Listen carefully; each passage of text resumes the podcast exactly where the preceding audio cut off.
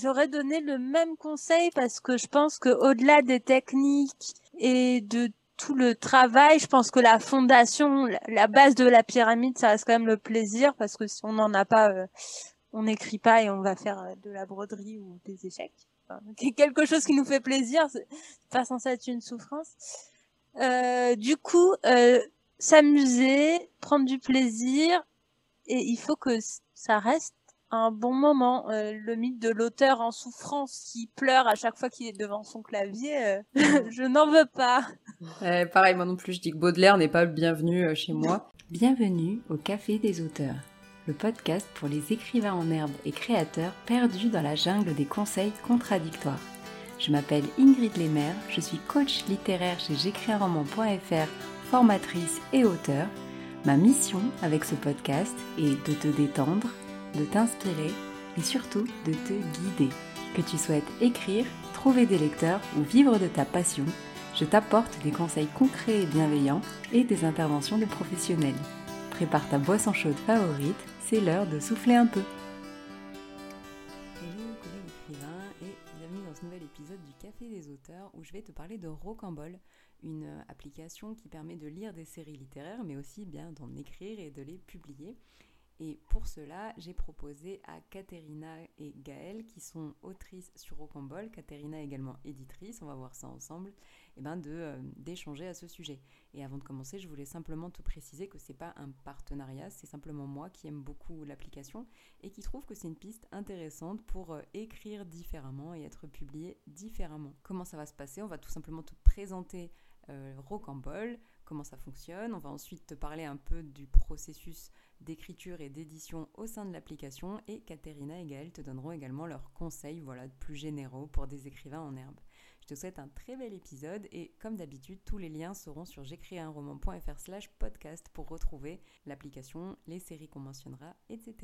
Bonne écoute Et on est avec euh, Gaël et Katerina de Rocambole. Hello euh, à vous deux Salut est-ce que du coup, bah, vous pourriez vous présenter euh, toutes les deux euh, pour euh, les personnes qui ne vous connaîtraient pas?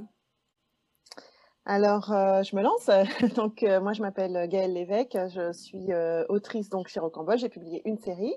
J'ai 37 ans et je suis prof de français en collège depuis 14 ans. Et un détail qui n'en est pas un, qui est très important puisqu'il prend beaucoup de place, j'ai une fille de 4 ans. Voilà. Gros détail. Euh, moi, c'est Caterina Tosati, j'ai 25 ans. Du coup, je suis éditrice et autrice chez Rocambole, où j'ai publié plusieurs séries. Et en parallèle de ça, ça fait à peu près un an que je suis euh, correctrice freelance, euh, aussi bien pour des particuliers que des maisons d'édition. Yes. Bah justement, moi, je voulais te demander un petit peu plus à toi, Caterina, quel parcours tu avais fait pour arriver jusqu'ici? Alors du coup, c'était un très heureux hasard, enfin un, de ces trucs un peu du destin. Euh, J'écrivais déjà de, alors ça a commencé il y a un an et demi, hein, au, tout début de Rocambole. Euh, J'écrivais depuis un moment et puis euh, et puis j'avais quand même envie d'aller au-delà de l'écriture, c'était quand même une envie à moi. Et puis j'ai vu passer cette annonce de, de Julien sur Rocambole, qui était complètement anonyme à l'époque. Enfin on n'entendait pas parler, qui disait qu'il cherchait des éditeurs euh, pour, le début de la structure. Et en fait, il y a eu, je crois, 200 euh, candidatures il a fait passer des tests, en fait, des tests de correction, de bêta lecture, enfin de correction édito. Et euh, on avait plusieurs séries et il fallait dire si on les retenait ou pas et pourquoi. Et à la fin de ces tests-là, on a été cinq à être retenus, je crois. Et du coup, ben, c'était l'équipe de base des éditeurs au Cambol. Après, il y a des personnes qui sont parties, des personnes qui sont arrivées. Mais voilà, tout a commencé comme ça euh, il y a un an et demi. Euh, on n'avait pas sorti les premières séries. Enfin, c'était vraiment le tout début. Ouais, et ouais, tu, pour toi, tu n'allais pas spécialement être éditrice euh, plus tard, quoi. Non, en fait, mais j'ai toujours eu ce truc où je marche beaucoup à l'instinct. Et en fait, j'ai vu passer le, le tweet. J'ai re-rouvert le message et je me suis dit, ça coûte quoi En fait, finalement, au pire, je suis pas prise. Et, euh, et, puis, ça a marché. Et puis, c'est trop chouette. Enfin, voilà. Je, me suis un peu lancée comme ça. Ouais, c'est dingue. Incroyable. Yes. Alors du coup, ce qu'on pourrait faire, c'est peut-être présenter justement Rocambole aux personnes qui ne connaîtraient pas. Euh, je sais pas Gaëlle si tu veux commencer. Au challenge. Donc Rocambole, c'est une application numérique donc qui se veut le Netflix de la littérature. Et voilà, l'objectif est que Netflix ensuite dise qu'il est le rocambole des, des séries télévisées et, et, publie dans tous les genres en fait des, séries, des séries littéraires plus ou moins longues. Je pense que Katerina, tu peux compléter. Euh, bah, du coup, si, si, on veut parler un petit peu du concept de la série littéraire, parce que ça, c'est nouveau sans être nouveau, parce que ça existe déjà depuis le 19e, 18e, 19e avec le roman feuilleton. Donc c'est un usage qui a disparu et qui a voulu reprendre au Campbell sur le modèle de la série avec des épisodes très punchy, quelque chose de très page-turner, cette idée des cinq minutes pour lire un épisode qu'on lit en attendant le métro, euh, dans la salle d'attente du docteur. Et aujourd'hui, l'idée, l'intention, c'est de redonner l'envie de lire à des personnes qui ne lisent plus du tout. Euh, soit par manque de temps, soit par peur de se lancer dans un roman en entier. Voilà, quelque chose de très décomplexant sur l'usage de la lecture. Yes, et c'est vrai que pour avoir, être une utilisatrice de, de ou plutôt une lectrice, euh, c'est vraiment, je trouve, très réussi. Euh, on a vraiment l'impression de lire différemment, quoi.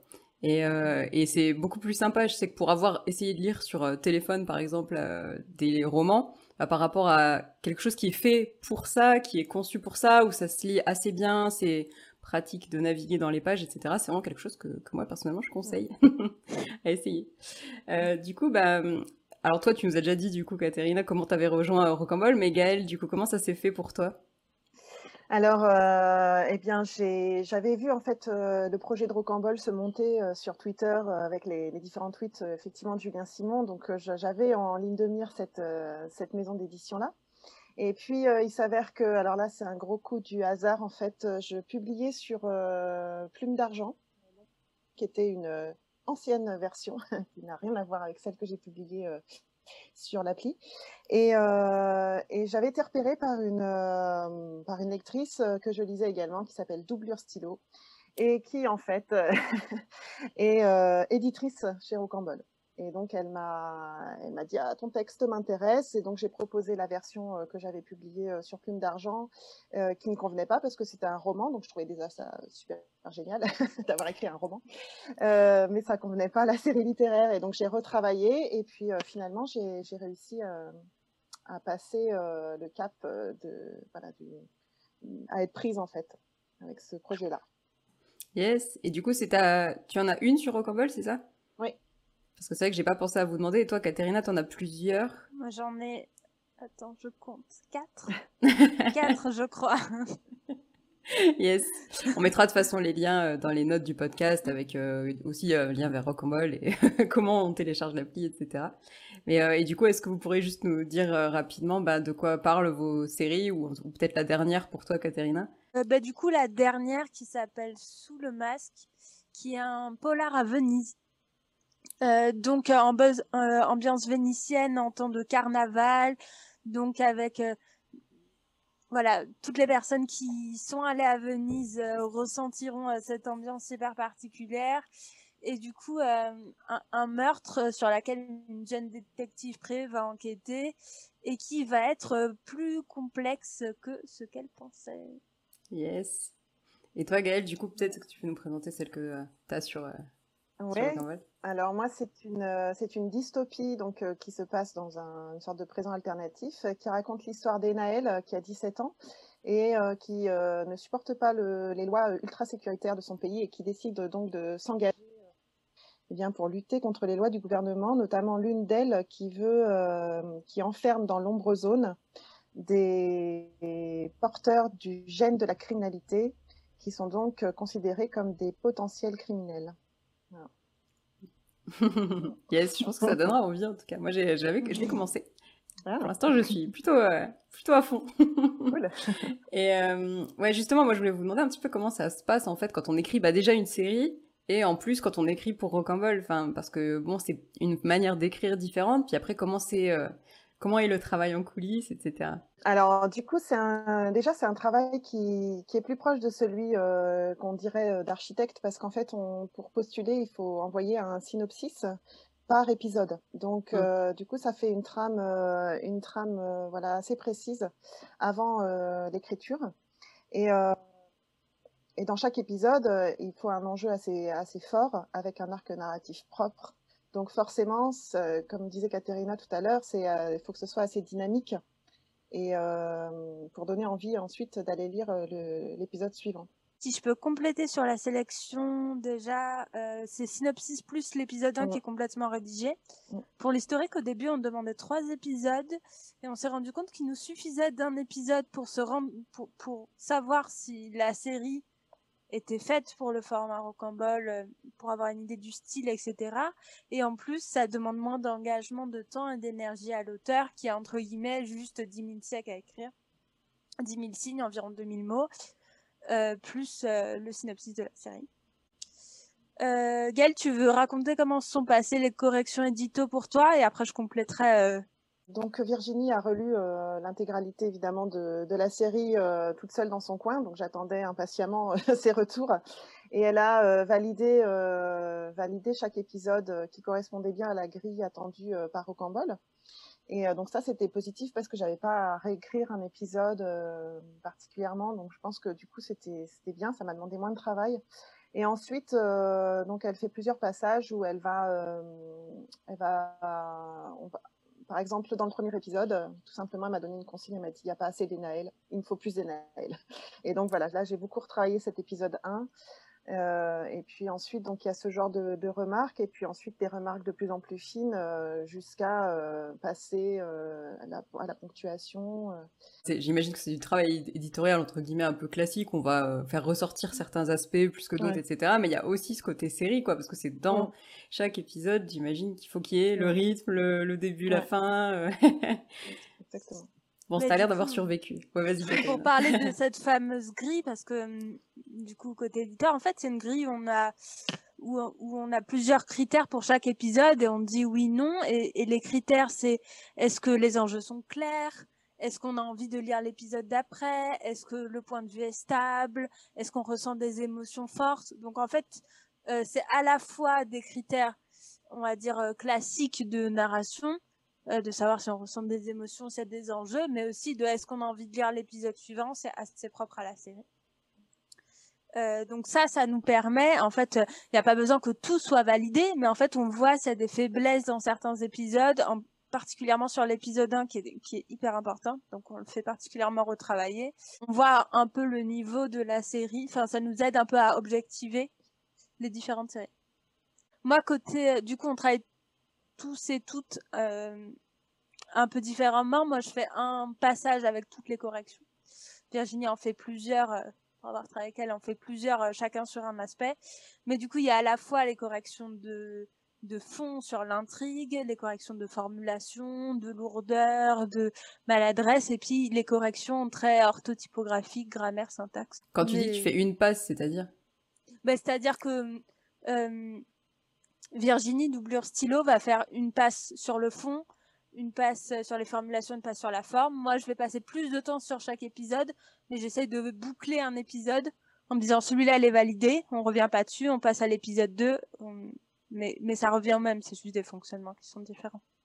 Ouais, mais c'est vrai que c'est intéressant parce qu'il faut quand même. Euh, c'est un sacré travail, je trouve, de, de regarder euh, le fond et la forme séparément, alors les deux en même temps. Euh... ben, ça bon. demande des relectures et puis à, force d'en faire aussi. Bah ouais, j'imagine, parce qu'au final, c'est vrai que pour la bêta lecture, c'est un peu ce que je fais aussi euh, quand je bêta lis euh, des extraits. Euh, au début, pareil, on est en panique, on se dit qu'on a oublié un aspect, puis en fait, à force, on, on entraîne ses yeux. Mm. yes, et du coup, toi, pour, pour ton expérience aussi, parce que tu as quand même écrit pas mal de, de séries, il y a des choses qui ont évolué ou? J'ai écrit dans plusieurs genres différents. J'ai fait de l'historique, j'ai fait de la romance, j'ai écrit du polar. Ça c'est très chouette parce que j'ai pu expérimenter. C'est quelque chose que j'ai pas fait dans les romans. Dans mes romans, j'ai fait que de la fantaisie. Alors que là, comme c'est le temps d'une série, dont certaines qui font six épisodes, donc en fait on peut jouer un peu et euh, s'amuser. Et puis j'ai eu des éditeurs différents. Déjà, je, je, je ne m'auto-corrige pas. Et du coup, j'ai travaillé avec Virginie, j'ai travaillé avec un autre éditeur qui s'appelle Fred, et chacun a sa petite touche. Et du coup, c'est très enrichissant aussi les uns les autres de s'entrecorriger parce qu'on est tous aussi auteurs au moins d'une série.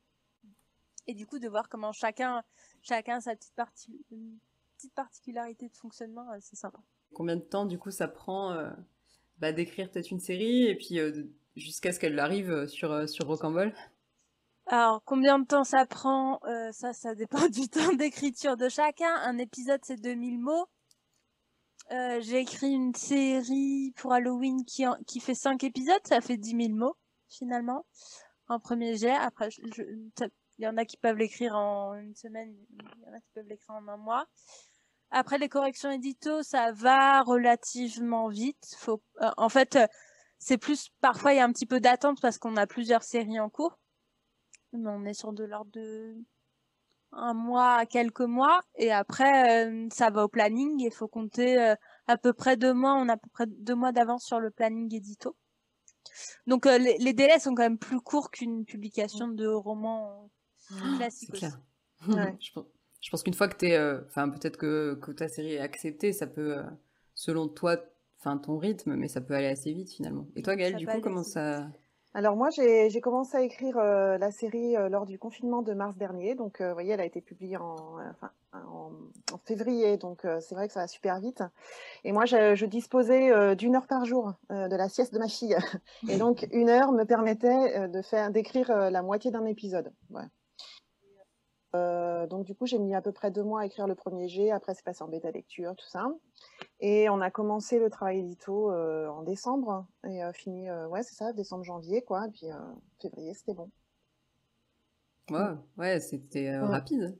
Ouais, super rapide, ouais. Ça, c'est très, très agréable, hein, c'est sûr. Hein. on n'a pas cette attente-là, ouais. C'est clair, hein, parce qu'avec l'édition, entre les différents projets des éditeurs et tout, on n'est pas du tout sur les mêmes délais, quoi. Et bon, ma série fait 13 épisodes, parce que tout à l'heure, ouais. parlait de 6, mm. moi, voilà, c'est le double. C'est vrai que ça va assez vite, finalement, à lire. Euh. Je me souviens avoir lu... Euh, on peut lire assez facilement la série en entier, entre guillemets, mais c'est vrai qu'on sent que c'est fait pour, justement... Euh, bah, quand on a une petite pause, on peut lire un épisode ou deux. Et... Ouais, c'est vrai que du coup, effectivement, et eh ben, en termes de, de durée, enfin, niveau satisfaction, quoi, c'est un truc que je trouve hyper intéressant, c'est qu'on n'est pas justement sur la, des mois de travail, des mois de correction, des mois, des années d'écriture. Et, euh, je trouve que ça, ça s'adapte sûrement plus à notre rythme actuel euh, aujourd'hui, quoi. Bah, en tout cas, moi, euh, j'aime être efficace. Et je trouve que ça correspond bien moi aussi. Et puis, en tant que maison d'édition aussi, ça nous permet de rebondir parfois sur l'actualité ou en tout cas des sujets du moment. J'ai fait une série sur l'écologie. Là, on fait des portraits de femmes. On a fait quelque chose, quelques séries un peu humoristiques sur le confinement. Euh, sur, sur des temps éditoriaux classiques, ça aurait eu aucun sens. Ouais, surtout je crois que ça arrive assez vite euh, parce que je me souviens qu'il y avait eu un, un problème. Rocambole, ils avaient été retirés euh, parce qu'ils parlaient justement du Covid dans leur euh, contenu. Mais c'était, c'est vrai que c'était tellement rapide. Je pense que c'était encore au tout début. C'est vrai que là, on n'imagine pas un roman avec tout le cycle d'écriture, de correction, d'édition, etc. Euh, sortir sur le confinement. Il y en a quelques-uns qui sont arrivés là début d'année, quoi. Mais mm. alors que je sais quoi, sur sur Rocambole, c'était arrivé assez vite parce qu'effectivement le ça réduit les délais, quoi. Je sais pas ce que... Parce que toi, du coup, euh, tu as quand même écrit des romans aussi, Katerina. Qu'est-ce que tu penses de cette différence aussi euh? Mmh, bah, Du coup, euh, c'est ce que je disais tout à l'heure, que sur les romans, comme je me, je me lance dans un projet au long cours, j'ai tendance à plutôt rester sur des thèmes que j'aime et dont où je suis assez sûre de moi de pouvoir les mener jusqu'au bout parce que je garderai la motivation. sur mes séries, j'ai pu tester une série la série historique, par exemple, sur Marie Curie, j'en ferai jamais un, enfin, je ferai jamais de roman historique parce que c'est énormément de recherche et, je me le sens pas. Mais sur un format série, c'était agréable, c'était sympa et c'était une expérience euh, comme pour se dire, euh, ok, j'ai essayé, euh, c'est pas ma cam, mais j'ai tenté. Et c'est quelque chose qu'on, et, de le voir publier quand même. et c'est quelque chose qu'on n'a pas, dont on n'a pas forcément l'occasion en tant qu'auteuriste de faire comme expérience. Ouais, c'est clair. Puis peut-être qu'aujourd'hui aussi, euh, vu qu'on a peu de temps, je trouve, par rapport à, en tout cas, aux auteurs qui sont, euh, qui, donc, dont c'est le métier, quoi. Je pense qu'on a de moins en moins de temps, entre guillemets, au fil des années pour la moyenne des auteurs. Et du coup, bah, peut-être que, euh, justement bah, de tester les différents, ou, en tout cas d'avoir un petit peu la possibilité d'écrire sur un temps plus court et de voir si ça nous plaît. Enfin, à mon avis, c'est beaucoup plus actuel, je trouve. Donc, je pense que Rocambole un bon, bon avenir. Je sais pas d'ailleurs si vous avez des, euh, des retours, vous, sur la popularité de, de l'appli, parce que je savais que moi j'en ai entendu parler assez dès le début, mais je me rends pas compte si euh, c'est de plus en plus euh, répandu ou pas. Alors, je crois qu'il y avait un chiffre qui était passé sur les réseaux sociaux, quelque chose comme 50 000 utilisateurs. Oui, j'ai vu 60 aujourd'hui. 60 ah, aujourd'hui. Mm. du coup, ça grimpe vite. Mm et plus ça grimpe, plus ça grimpe. Et c'est un peu le truc de la start-up, en fait. Euh, c'est les débuts qui sont un petit peu laborieux. Et puis quand c'est enclenché, euh, ça démarre bien. On en parlait, je crois, euh, à une réunion entre éditeurs où en fait, Rocambole va on, va vraiment essayer de créer un usage qui est la lecture sur téléphone de série. Donc où ça décolle, ou, ou, ça mm. marche pas. Je pense qu'il y a difficilement d'entre deux, mais on, ça commence à être sur la bonne voie en tout cas. Bah là, euh, quand même, 60 000 utilisateurs, c'est pas rien, c'est fou. Hein. Mm, mm. Parce que justement, tu parles du, du, début qui peut être dur, etc. effectivement, pour que d'ici à ce que tout le monde l'adopte, etc. Mais, euh, en tout cas, je, confirme que... le début, c'est le plus dur. yes, vas-y, Non, j'allais dire, je crois que c'est Buzz Mortel là qui, qui était publié dans une série euh, qui était publiée. Enfin, il y avait un, un, épisode par jour qui était publié et je crois qu'il y a eu 30 000 lectures Hein, euh, un, chiffre dingue, oui, je me souviens, je l'ai vu passer sur Twitter. Mm. Ah ouais Mais c'était tout ce concept de série. Mm. Mm. Et en fait, on peut aussi enfin, dire, euh, bon, euh, en termes de, tu vois, d'utilisateurs, d'applications, c'est peut-être peu, mais en termes de lecteurs, c'est plus, quoi. pour vendre 30 000 livres en quelques jours, faut quand même... Ce qu'on n'a pas dit tout à l'heure sur le fonctionnement de, de Rocambole, c'est que quand on pense euh, série, on pense peut-être aussi publication euh, régulière euh, des épisodes. Or, la, plupart des séries sont publiées d'un seul coup avec donc tous les épisodes, mais de temps en temps, voilà, là, il y a des séries qui sont où il y a un épisode qui est publié par jour ou par semaine. Enfin, ils ont tenté plusieurs expériences comme ça qui sont sympas. Ah yes, ouais, effectivement. C'est vrai que moi j'avais l'impression que c'était tout d'un coup, mais ouais, ça permet aussi de un peu de liberté. Mm. Et d'ailleurs, je pense à la variété des genres côté côté euh, écrivain, mais en fait c'est aussi le cas côté lecteur. Et moi, je m'en suis rendu compte en tant que lectrice aussi de Rocambole, c'est qu'en fait il y a des bouquins que j'aurais pas, mm. des genres que j'aurais pas acheté en librairie parce que j'aurais eu peur de pas aimer. Et là, sur le catalogue, euh, sur le catalogue Rocambole, on s'abonne et on peut tout lire. Donc finalement, on commence euh, un polar, euh, une, série d'horreur et on n'aime pas, ben on arrête et on n'a pas investi, même euh, économiquement, euh, plus d'argent. Enfin, je me suis retrouvée à lire des choses que j'aurais pas lu en temps normal.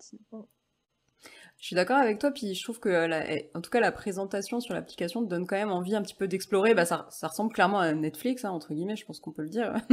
enfin, en tout cas, on voit plein de possibilités, des choses qui nous correspondent plutôt bien, je trouve, et puis, euh, puis forcément des choses complètement. Euh, je me souviens, il y avait un livre de Grégoire Gambato, là, enfin des trucs que j'aurais pas spécialement lus.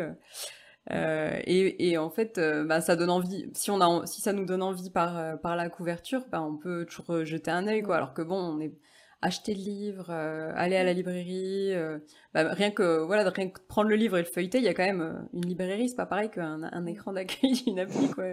Faut savoir à peu près où on va quoi. Ça permet de parler peut-être de, du graphiste qui fait les vignettes des, des séries justement, ouais, qui est super et ce qui est, je pense, qui est assez différent de, de l'édition classique, disons. Peut-être, enfin, j'imagine. Euh, moi, j'ai eu un vrai contact avec lui. Il m'a demandé un peu, il m'a, il m'a demandé ce que j'attendais, ce que je voulais, ce que je voulais pas, et tout. Et, et après, euh, il a fait ce qu'il voulait, et c'était génial. Mais euh, il a tenu compte, en fait. il y avait eu une vraie discussion sur mon histoire et tout ça, donc c'était, c'était vraiment bien. Et c'est toujours lui? Ouais. Ah ouais. à l'heure actuelle, c'est la vignette qui happe le regard quand on utilise l'appli. Donc tout repose un petit peu sur, euh, sur la vignette. Alors, elles sont super, hein, je suis d'accord. ouais, ouais, il fait un euh, boulot de dingue. Qu'est-ce que vous, vous avez bien aimé là récemment sur Rocamole pour, euh, pour les personnes qui, qui testeront peut-être à l'issue de cet épisode? Alors, euh, moi, j'ai. Là, je suis en train de lire. euh, Je vais, je vais manger le nom, donc je vais pas le retrouver. C'est euh, le- la série sur les pirates, là, l'héritière du trésor perdu. C'est ça, ça. L'héritière du trésor perdu. Donc, Mm. et euh, donc là, j'adore. Et puis sinon, euh, j'ai lu plus des séries plus anciennes, d'Irulan par exemple, euh, et Disparaître que j'ai adoré. Euh, la série Yes Fear euh, de Kate qui est géniale. les séries d'Anne Langlois, toutes, Mm. euh, entre autres. Mais j'en oublie, Yes. oublie parce qu'il y en a plein. Et puis ça se lit vite, donc tu peux en, Ouais. en lire plein en un certain Ouais. temps. Ouais, c'est vrai Celles que... de Tiffen aussi, euh, le vilain sont super. Yes. Et toi? Moi, je, moi, je vais prêcher pour ma paroisse, Ouais. pour mes séries, parce que du coup, euh, si je les corrige, je sais que c'est quand même mes préférés.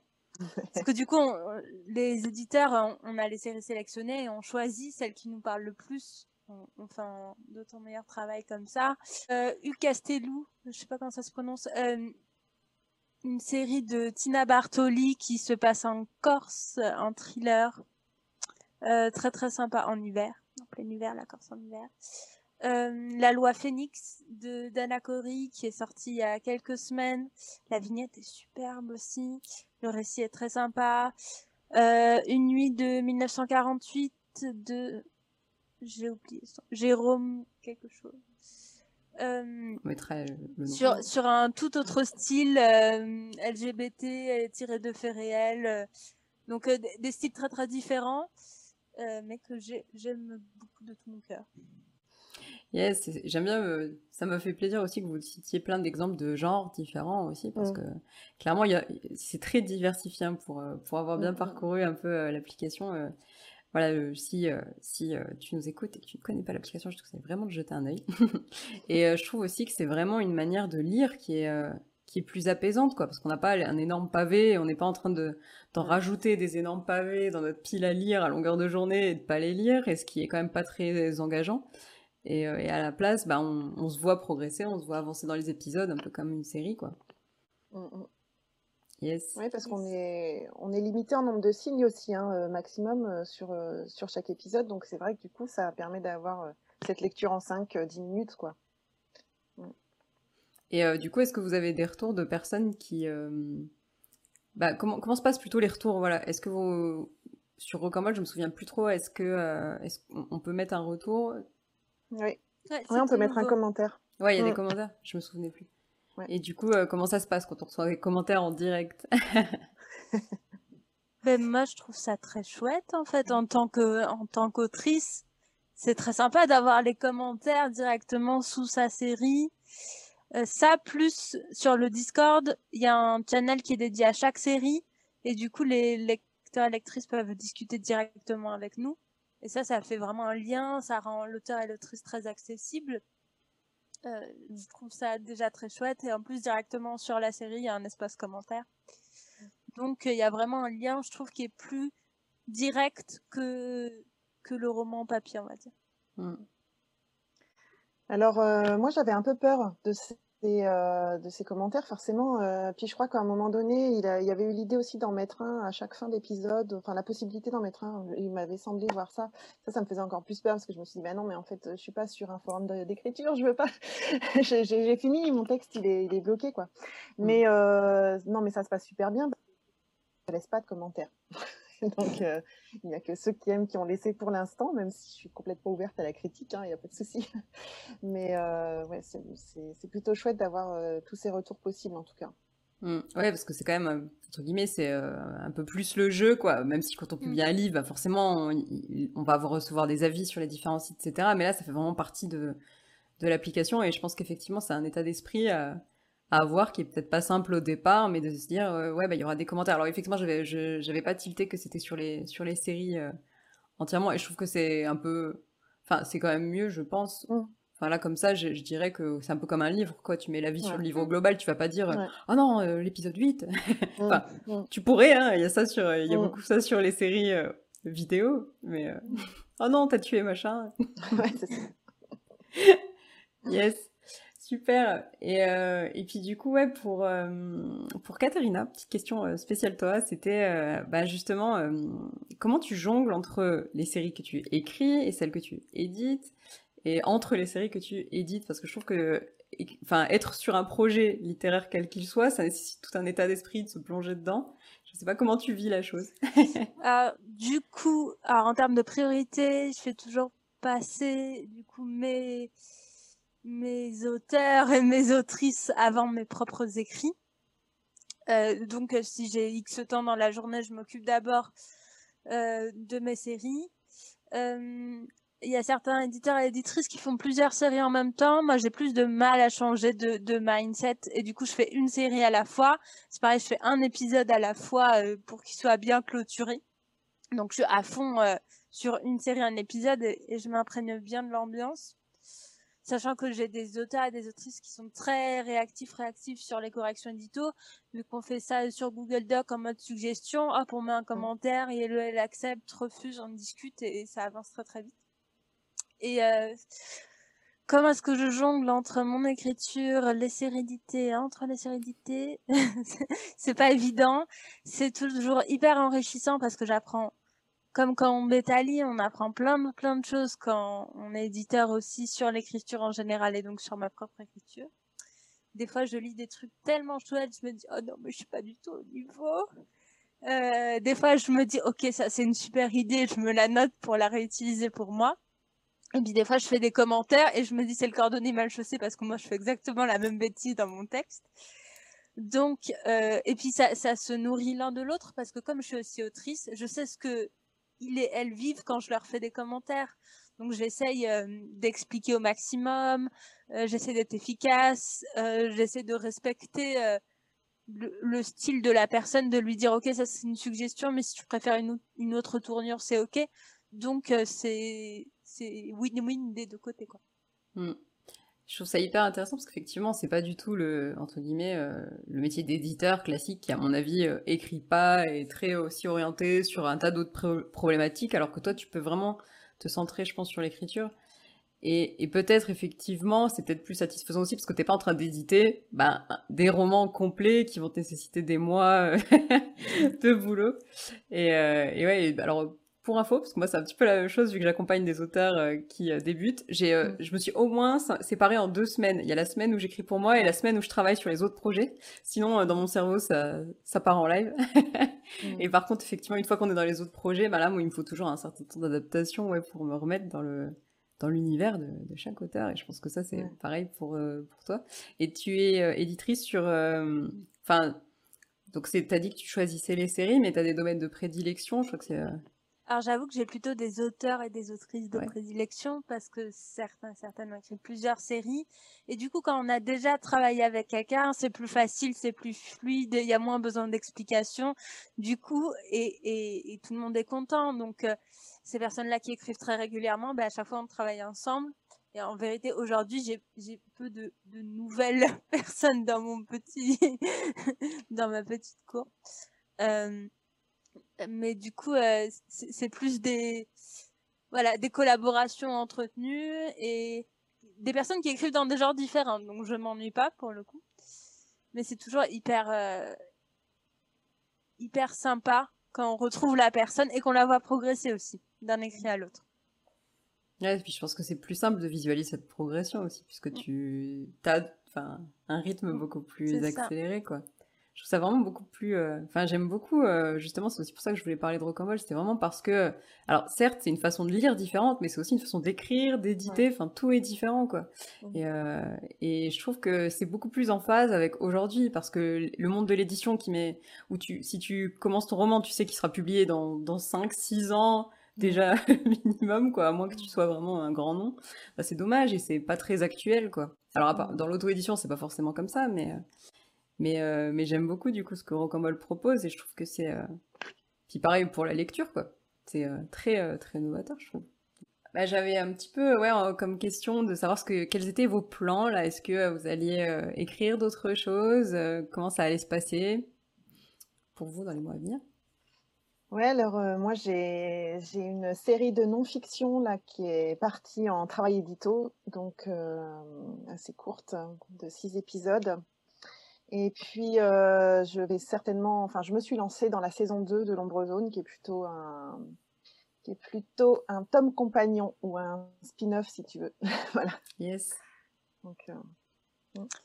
Moi, j'ai un sino d'un polar fantasy que j'ai validé depuis des mois et qu'il faut que j'écrive, mais j'étais sur mes projets perso et sur euh, sur euh, les clients freelance et sur la vie. et du mmh. coup, du coup, Fred, mon éditeur, me relance de temps en temps en me disant c'est quand tu commences à écrire? Euh, mais du coup, voilà, polar de fantasy en prévision. Yes. On n'aura pas plus d'infos, je crois. non. Pour toi, Gaëlle, par exemple, euh, tu as quand même déjà cette, euh, cette première saison. Comment tu envisages le 2 Parce que je sais que du coup, ton projet remontait il y a longtemps. Enfin, je sais pas, ça doit être sympa de, s'y remettre. Ouais, euh, bah en fait, bon, le, tout premier projet, il se passe 17 ans après euh, celui qu'on peut lire sur Rocambole. Et donc la saison 2, en fait, elle se passe en même temps que la saison qui est sur Rocambole, donc euh, sauf que euh, sauf que je vais suivre, je vous dis quand même un petit peu, euh, je vais suivre Christian qui est celui qui a découvert le gène de la criminalité. Donc voilà. Yes. Il y a des révélations dans l'épisode. voilà. tu pourras mettre en gros. ce qui est sympa, c'est pour moi en tout cas, euh, c'est de, de, faire des ponts entre les deux saisons et du coup de retrouver éventuellement des personnages euh, qui étaient euh, essentiels dans la première ou qu'ils deviennent dans la deuxième, etc. Donc ça, c'est assez chouette je me fais des auto-clins d'œil. Justement, est-ce que tu penses que c'est parce que ça va un peu plus vite aussi et que c'est peut-être un petit peu plus direct que euh, tu as peut-être euh, autant de liberté finalement, tu vois? Euh, Alors oui, ça c'est sûr qu'il faut que ce soit direct. moi, tu sais, j'ai pas une grande expérience d'écriture de roman. Hmm. J'en ai écrit qu'un seul finalement qui est à réécrire. Mais mais j'ai la sensation qu'en tout cas, oui, le fait que, ce soit assez court, en effet, ça permet aussi euh, bah, d'avoir deux saisons, de, de tester d'autres parties du monde euh, que j'ai pas pu développer dans la première, par exemple, et, euh, et de me focaliser sur un personnage différent aussi, ça m'intéresse parce que ça permet d'avoir une autre vision de ce monde-là Enfin, voilà, ouais. je sais pas si je réponds mm. vraiment à ta question. Ouais, clairement. C'était un peu ça. Je me suis pas forcément euh, exprimée de manière très claire, mais je me disais aussi que c'était plus simple parce que pour avoir écrit une suite de romans, tu vois, tu, tu te prends bien la tête, entre guillemets. Tu, Il faut que tout soit absolument logique, parfait, que la suite soit intéressante, etc. Là aussi. Mais mm. c'est beaucoup plus court, donc tu peux aussi juste choisir, justement, comme tu l'as fait peut-être euh, d'explorer un personnage. Ou, euh, Et je pense que c'est quand même plus, on va dire ouais, ludique. ouais, c'est ludique, ouais, c'est sûr. Mm. Là, où j'étais en train d'y penser, là où je pense qu'il y a plus de liberté aussi, c'est que, notamment avec les, auteurs et les autrices qui ont déjà publié, euh, euh, par exemple, celles qui, qui travaillent régulièrement avec moi, on travaille beaucoup sur Sino. Euh, du coup, ils ou elles m'envoient leur pitch, je valide, ou pas. Souvent, je valide parce qu'elle donne des bonnes idées, puis elle m'envoie le sino. Et du coup, avant l'écriture du premier jet, je peux reprendre avec elle des, hmm. des, soucis ou, des, des, quelque chose qui pourrait être bancal à l'écriture et du coup de gagner du temps d'écriture. Et elles peuvent aussi, euh, sur un sino, en changeant un paragraphe, on peut quasiment changer euh, l'angle de l'histoire ou le chemin que ça va prendre. Donc, c'est très, c'est beaucoup plus dynamique. Euh, en, termes d'expérimentation et puis en termes de liberté aussi. Oui, c'est vrai qu'il n'y a pas tout à réécrire, hein, c'est clair. Là, par exemple, pour le, le, sino de la saison 2, euh, doublure stylo, enfin Virginie, elle m'avait dit, euh, là, il y avait un point crucial sur le personnage, donc il fallait que je revoie euh, l'intégralité du synopsis. si ça avait été dans le roman, ça aurait été super dur. ouais, c'est ce que j'allais dire. C'est hyper différent du coup de, mm. enfin, en tout cas de la plupart des auteurs qui viennent avec le, le premier, ils viennent même pas avec le premier jet, ils viennent avec le manuscrit corrigé, revu, bêta lu. Et là, si l'éditeur il dit ah ouais mais non, euh, l'angle l'angle intel me convient pas, il faudrait changer ça. On, a des mois et des mois qui euh, entre guillemets qui peuvent euh, tomber à l'eau entre guillemets. Oui. Et alors que là, je trouve que c'est quand même pas déjà de de base assez libre et c'est vrai qu'effectivement comme tu dis tu peux tu peux aussi venir vu que c'est le premier épisode et le synopsis tu peux aussi bien dialoguer je pense et ça peut être que que meilleur quoi peut-être être plus ouvert en tout cas aussi. enfin, je pense qu'on est plus ouvert d'esprit quand c'est un, un sino que si on y avait passé euh, des mois à l'écrire, à le peaufiner, etc., etc. Puis du coup, ça veut dire que le travail édito, il commence euh, avant l'écriture presque, en fait. Mmh. Ouais. cet échange avec l'éditrice, c'est vraiment super riche. Hein. Euh. Et par exemple, pour l'Ombrezone, quand j'ai soumis, euh, j'ai soumis un synopsis avec 11 épisodes. Et donc, au moment de la réécriture après bêta lecture, en fait, j'en ai supprimé un et rajouté deux et euh, 3 du enfin, enfin, bref du coup ça, fait 13 à la fin et, euh, et ça j'étais pas sûre que ce soit possible parce que j'avais signé un contrat pour ça et, en fait c'était possible c'était faisable dès lors que ça sert l'histoire euh, c'était euh, évidemment euh, l'éditeur enfin Julien Simon et puis Virginie étaient partants quoi mmh, mmh. Yes, super. Et je suis contente que tu aies parlé du syndrome de l'imposteur, parce que justement, moi j'ai l'impression, en tout cas, qu'on, enfin bon, être auteur, c'est, euh, je trouve, un des pires, une des pires, euh, on va dire euh, loisir à métier selon là où on en est, mais pour la confiance en soi justement, parce qu'il n'y a pas de recette miracle, il n'y a pas de choses qu'on qu'on va qu'on va répéter à chaque fois. Et, et, et heureusement, comme ça, j'ai un métier où je peux coacher les, les, auteurs sur leur confiance en eux, parce que c'est 99% de tout ce que je fais, c'est juste basé sur ça. Et, et je trouve vraiment, en tout cas, que, bah, que cette histoire d'écrire par épisode, euh, d'avoir l'éditeur qui est impliqué tôt aussi, parce que je trouve que la confiance, ça marche pas quand on est tout seul, il faut être plusieurs, à quel que soit le moment du processus, que ce soit sur des bêta lectures, des communautés, etc. Mais c'est à partir du moment où il y a d'autres personnes qui commencent à nous faire des retours, qu'on se sent légitime et qu'on prend confiance. Euh, je sais pas, vous, si ça vous parle, du coup, si vous trouvez que c'est quand même plus adapté là-dessus. Justement, des auteurs qui auraient du mal à se lancer sur des romans, euh, moi, ça me parle très très fort pour un exemple très récent d'une autrice, euh, si elle m'écoute, elle se reconnaîtra, mais je dirai pas son nom, qui a été sélectionnée, c'est pareil, giga syndrome de l'imposteur, et pourtant elle avait des super retours, sélectionnée sur l'épisode 1, puis elle devait rédiger, et elle a rédigé jusqu'à l'épisode 7, elle a eu des soucis de santé, donc elle a fait une grosse pause, et là, elle m'a dit, euh, Katerina, j'arrive pas à reprendre, j'ai un blocage, euh, bah, du coup, on s'est appelé, je lui ai demandé ce qui allait pas, je lui ai dit, t'as écrit un petit bout d'épisode 7, c'est 500 mots, enlève-les, essaye de repartir du début de l'épisode 7, relis le début, et m'a dit, tu sais, ça m'aiderait si tu me faisais des retours sur le tout premier épisode, moi, ça me motive.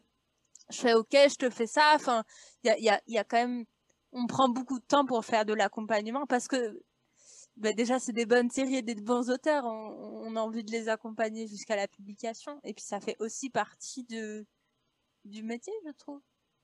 Bah ouais, clairement les enfin en tout cas de le vrai éditeur à mes yeux, il a il fait aussi cette part d'accompagnement même dans l'édition euh, classique, mais effectivement par contre quand on n'est encore pas dans, dans la boucle avec un éditeur qui nous soutient, bah on est un petit peu tout seul, je pense, peut-être avec cette facilité aussi d'être accessible pour euh, mm pour tout lecteur et, de recevoir des avis assez facilement, etc., ça doit quand même être un boost pour, euh, pour la confiance. Je sais pas si tu l'as vécu comme ça, euh, Oui, bah, le, surnom de doublure stylo, c'est maman. Hein. C'est-à-dire que même dans la main de temps en temps, histoire de voilà, c'est un dosage, je pense pour elle euh, quand elle quand elle suit les auteurs, parce que de temps en temps il faut rassurer, puis de temps en temps il faut dire allez maintenant tu t'y mets et et, euh, et c'est vrai que ce suivi euh, au fil de l'écriture est vraiment, est vraiment chouette pour ça. Parce qu'on est fragile, nous, les mmh auteurs, les autoristes. Non, mais c'est vrai, hein. c'est fou. Ouais. et même si on est à notre xème projet, même si on écrit tout le temps dans le même genre, même si, même si. Euh, enfin. la fleur de peau, quoi. ouais. Merci pour, pour vos réponses. Je trouve que je pense que ça, ça encouragera aussi peut-être les personnes justement qui hésitent un petit peu euh, oh. Justement, d'ailleurs, ça me fait penser, mais est-ce qu'actuellement, Rocambole cherche euh, de nouveaux auteurs et comment ça se passe? Alors oui, on cherche toujours, mais rapidement, c'est le synopsis complet de, de la saison 1, épisode par épisode, euh, plus l'épisode 1 complètement rédigé. on accepte tous les genres. On aime beaucoup, en ce moment, on recherche beaucoup la romance et le polar, donc euh, si vous avez ça dans les tiroirs, raison de plus. Et ce que j'ai déjà dit sur Twitter plusieurs fois, et je le répète ici, si vous hésitez, si vous avez un doute, si vous avez peur, moi mes DM sont toujours ouverts. Régulièrement, on m'envoie l'épisode 1 de Sino et je fais un petit retour comme ça pas très long et ça n'engage que moi. Ça ne veut pas dire que les personnes seront acceptées au comité de lecture, mais des fois ça donne le petit boost de motivation et ça permet à la personne euh, d'oser. Je lui dis c'est cool ton projet, t'as une bonne idée et, euh, et, go. Enfin t'as rien à perdre. Et je pense que c'est quand même beaucoup moins effrayant qu'un énorme roman sur lequel on a travaillé pendant des années qu'on envoie là. Il faut juste, entre guillemets, ce sino et cet épisode. Ma question euh, préférée, je crois, qui est à la lumière un petit peu de, tout ça, mais euh, quel conseil vous donneriez justement des jeunes auteurs qui hésitent à se lancer, que ce soit dans, dans les séries ou de manière générale? Alors moi, je pense que s'il hésite, c'est qu'il a envie. Donc s'il a mmh. envie, ça veut dire qu'il y a du désir et qu'il y a une promesse de plaisir. Et le plaisir, c'est essentiel, je trouve, même s'il faut du travail, euh, il faut persévérer. Effectivement, il faut se former aussi, je pense. Il y a plein de choses qui sont en ligne, qui sont gratuites et qui, permettent de, se former sur les techniques euh, dramaturgiques. Mais voilà, se lancer pour, enfin, se faire plaisir. se faire plaisir pour s'épanouir et être bien avec soi. Voilà. Et j'aurais donné le même conseil parce que je pense que au-delà des techniques et de tout le travail, je pense que la fondation, la base de la pyramide, ça reste quand même le plaisir parce que si on n'en a pas, euh, on n'écrit pas et on va faire euh, de la broderie ou des échecs. quelque chose qui nous fait plaisir, pas censé être une souffrance. Euh, du coup, s'amuser, prendre du plaisir et il faut que ça reste un bon moment. Euh, le mythe de l'auteur en souffrance qui pleure à chaque fois qu'il est devant son clavier, euh, je n'en veux pas. pareil, moi non plus, je dis que Baudelaire n'est pas le bienvenu euh, chez moi. et j'aime beaucoup ouais, ce que vous dites, parce que c'est un une des choses que je dis souvent, c'est aussi que bah, quand on, ça nous fait plaisir à écrire, le lecteur, ça lui fait plaisir à le lire, en fait. Mm. Et que si on, se flagelle, qu'on se met des objectifs inatteignables, etc., bah, c'est pas bon pour notre confiance. Donc en général, c'est pas ça qui fonctionne. Et, euh, et ça peut que voilà nous miner le moral et nous gâcher un petit peu le, ce fameux plaisir qui est quand même la raison pour laquelle on s'y est mis à la base. Donc merci pour, euh, pour vos mots. Je sais pas si vous avez quelque chose à ajouter peut-être bah, sur, euh, sur Rocambole ou, ou sur votre actualité. Moi, juste sur Rocambole, je voulais dire que, en fait, depuis que j'y suis, j'ai l'impression de faire partie d'une famille. Euh, et, ça, c'est super agréable parce qu'il y a ce Discord justement qui fait que bah, on communique assez souvent alors qu'on est tous à distance et qu'on a l'impression de se connaître. Enfin, et c'est très agréable parce que des fois il y a des sujets de conflit, mais euh, il y a toujours une discussion derrière qui fait que le conflit en fait se, résout et c'est c'est vraiment très agréable. C'est une boîte hyper transparente dans sa communication. Euh, ce qui est une volonté des, des fondateurs et aussi de, de Julien côté édito. Et en tant que collaboratrice, moi, je trouve ça très, très chouette de d'avoir cette relation de confiance avec les auteurs, avec le public, et de pas dire on fait un truc dans notre coin et on dit pas, et oh, si on a fait une bêtise euh, ou une erreur, on dit pas. Enfin, et, et puis d'oser faire des bêtises, enfin d'oser tenter de nouvelles choses, de nouveaux formats, de faire des erreurs, de de nouveaux types de séries. Euh, moi, j'aime beaucoup cette dynamique-là euh, de Rocambole. Enfin, j'aime bien travailler pour eux. Yes, et puis c'est vrai que sur le Discord, euh, c'est plutôt sympa pour y avoir fait un tour deux, trois fois, justement. Et, du coup, on mettra les liens hein, pour, pour les curieux. Bah, merci beaucoup à vous deux pour, pour vos réponses. J'aurais pu vous poser encore mille questions, mais bon, faut bien que qu'on libère la journée des auditeurs. Donc ouais, bah, je mettrai tous les liens vers aussi avec les noms de vos séries sur Rocambole pour qu'on les retrouve et dans, dans, les notes avec le lien vers Rocambole évidemment. Et, et je vous remercie bah, encore Katerina et Gaëlle pour ce bel épisode. Merci, à toi. À toi. Merci beaucoup d'avoir écouté cet épisode jusqu'au bout. Je t'offre le guide Relooking pour améliorer ton style d'écriture en 10 exercices. Tu peux le télécharger sur j'écrisunroman.fr slash guide. Et on se retrouve dans deux semaines au Café des auteurs. Prends soin de toi.